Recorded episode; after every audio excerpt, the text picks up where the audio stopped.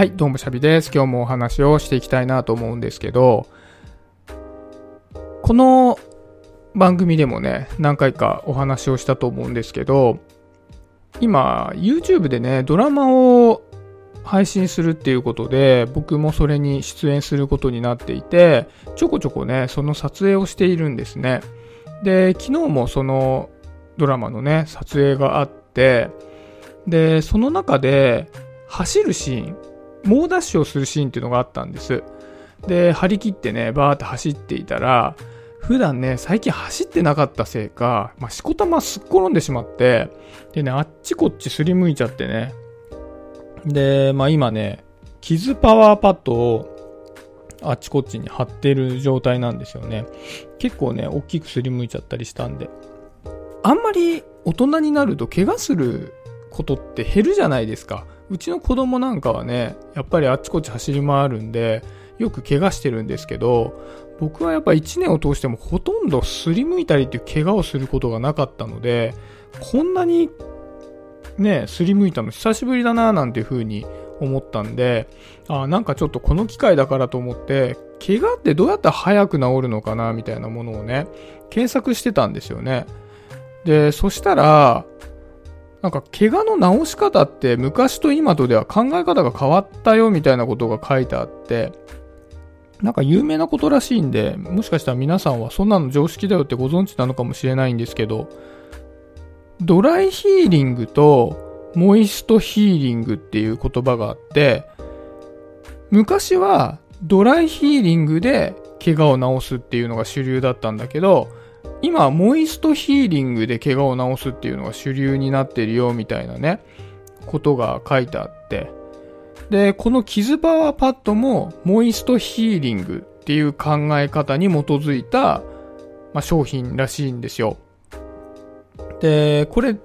どういうことかっていうと、昔は怪我したら乾かしなさいってよく言われませんでした僕、小学校の時、よく怪我してましたけど、やっぱ走り回るんでね。で、そうすると、まあ、消毒をして、で、バンドエイドをつけて、そんな感じで治してたと記憶してるんですね。で、それは、まあ、とりあえず傷に雑菌が入らないように、その消毒をするね、なんかマキロンみたいな、なんかそういうのをつけて、で、それを一旦乾かして、バンドエイドをつけておくと。で、バンドエイドをつけておくと、まあ、外気にさらされて菌がまたついちゃうこともあんまりなくなるし、血とかね、体液とかが結構出るので、体液が出るとそのバンドエイドがね、吸い込んでくれるみたいなことだと思うんですけど、一方で今の考え方っていうのはそうやって乾かすんじゃなくて、自分のこう、体液が出ると、まあ、傷口って勝手に潤うんですよね。で、その体から出た体液を使って傷を治そうっていうのが、まあ今の主流の考え方みたいで、で、傷パワーパッドも、その出てきた体液っていうのを体から流してしまわずに、傷の周りに確保して、その傷を覆った状態、体液を傷の周りに留めて、で、潤った状態を保って、傷の治りを早くしようみたいなことらしいんですよね。で、実際にその方が、かさぶたとかにして治すよりも、早く傷が治るよ、みたいな考え方なんですって。で、それってよくよく考えると、人間の体から出るものっていうのは、傷を治すためのものだから、それを使って勝手に治す。で、その勝手に治す効果っていうのを効率的にするために、傷パワーパッドなりの商品が出てるってことなわけじゃないですか。ああ、なるほどなと思って。でね、やっぱ1日経つとね、ちょっと気持ち悪い話申し訳ないんですけど、すごい出るんですよね、この体液がね。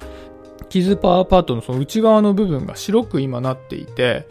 で、子供もね、怪我するとそうやって貼ってるんですけど、もう子供なんかね、自己治癒能力がすごい高いのかめちゃめちゃ出るんですよね。だから、傷パーパーとかなんか漏れちゃったりなんかして、もう一回貼り直したりなんかしてたんですけど、で、そう考えてみると、まあ、要するに、まあ、人間にもともと備わっている能力を使えば、傷って治るよねってことなわけじゃないですか。で、もっと言うと、人間って怪我をすることが前提で作られているんだなってことも言えますよね。これってま広く言ってしまうと、人間に限らず動物ってどんどんどんどん進化をしてきたわけじゃないですか。で、その進化をする過程で、その環境に耐えられなくなった動物っていうのは、まあ、絶滅をしたと。で、絶滅をしてない動物が今残っていると。で、その中で人間も残ってきたわけなので、人間がこう、この世界で生きていく中で起こる怪我とかっていうのは、それに対応する術を体は知っているっていう理屈ですよね。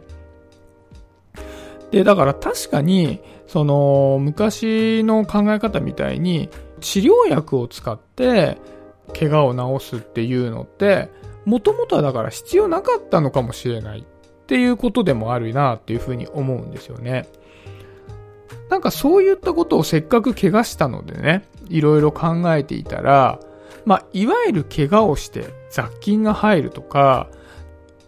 ウイルスとかね、菌が入ってきて風邪をひくとか、そういったことっていうのは人間の生活の中で切っても切り離せないことだっていうことなわけじゃないですか。で、そういうことを通じて人間は進化をしてきたし、免疫とかを獲得して、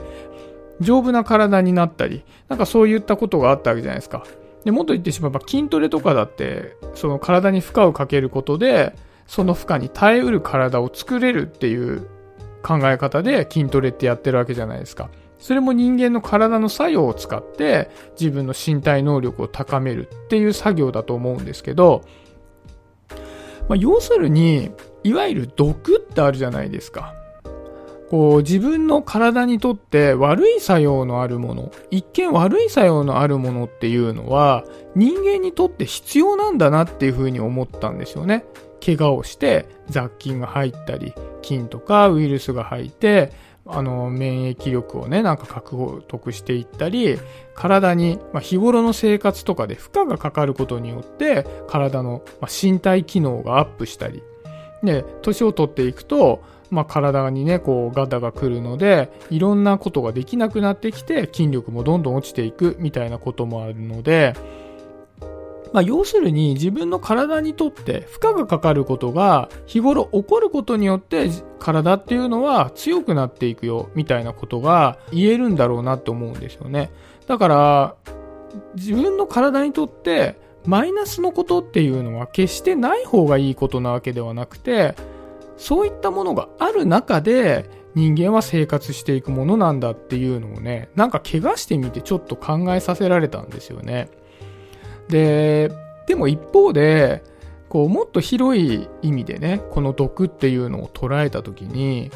結構世の中ってこの毒を排除しようっていう傾向にあったりするじゃないですか。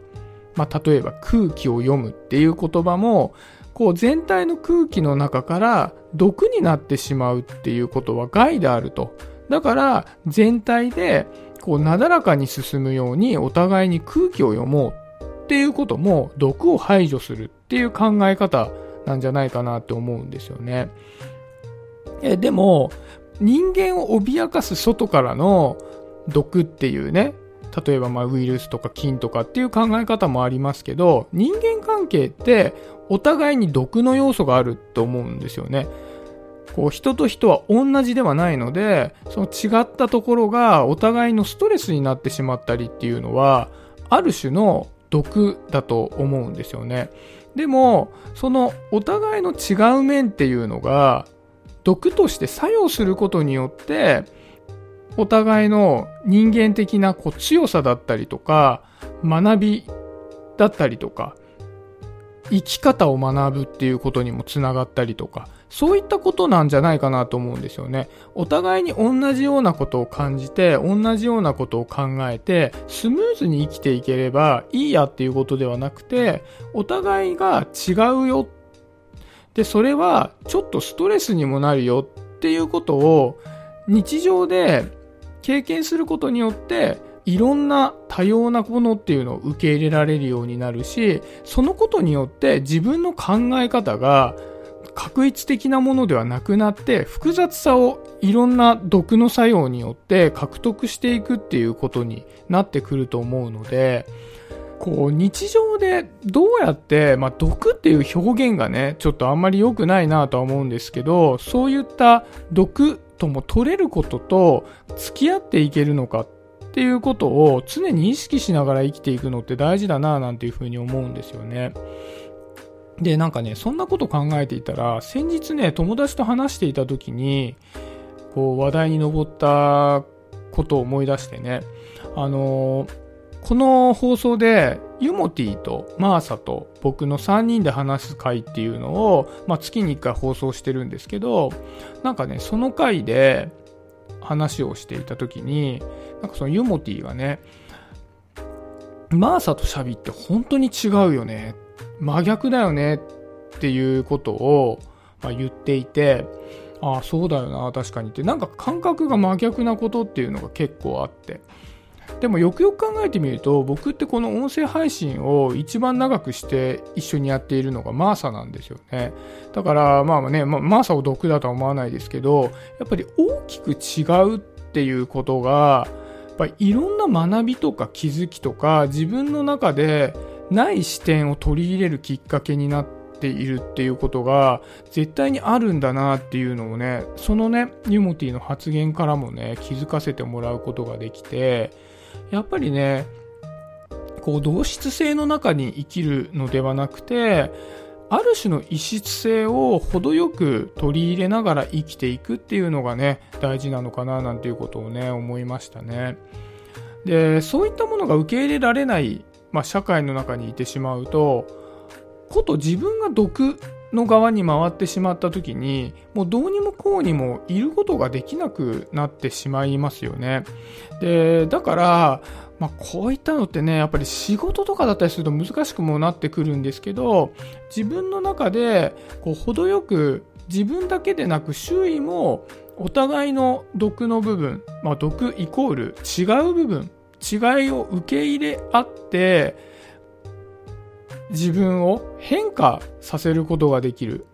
自分を鍛えていくことができるっていう風土の中でできるだけ生きていきたいななんていうことをね思ったので今日はそんなテーマでお話をさせていただきました。はい今日はそんなところで終わりにしようかなと思います。今日もありがとうございました。シャビでした。バイバーイ。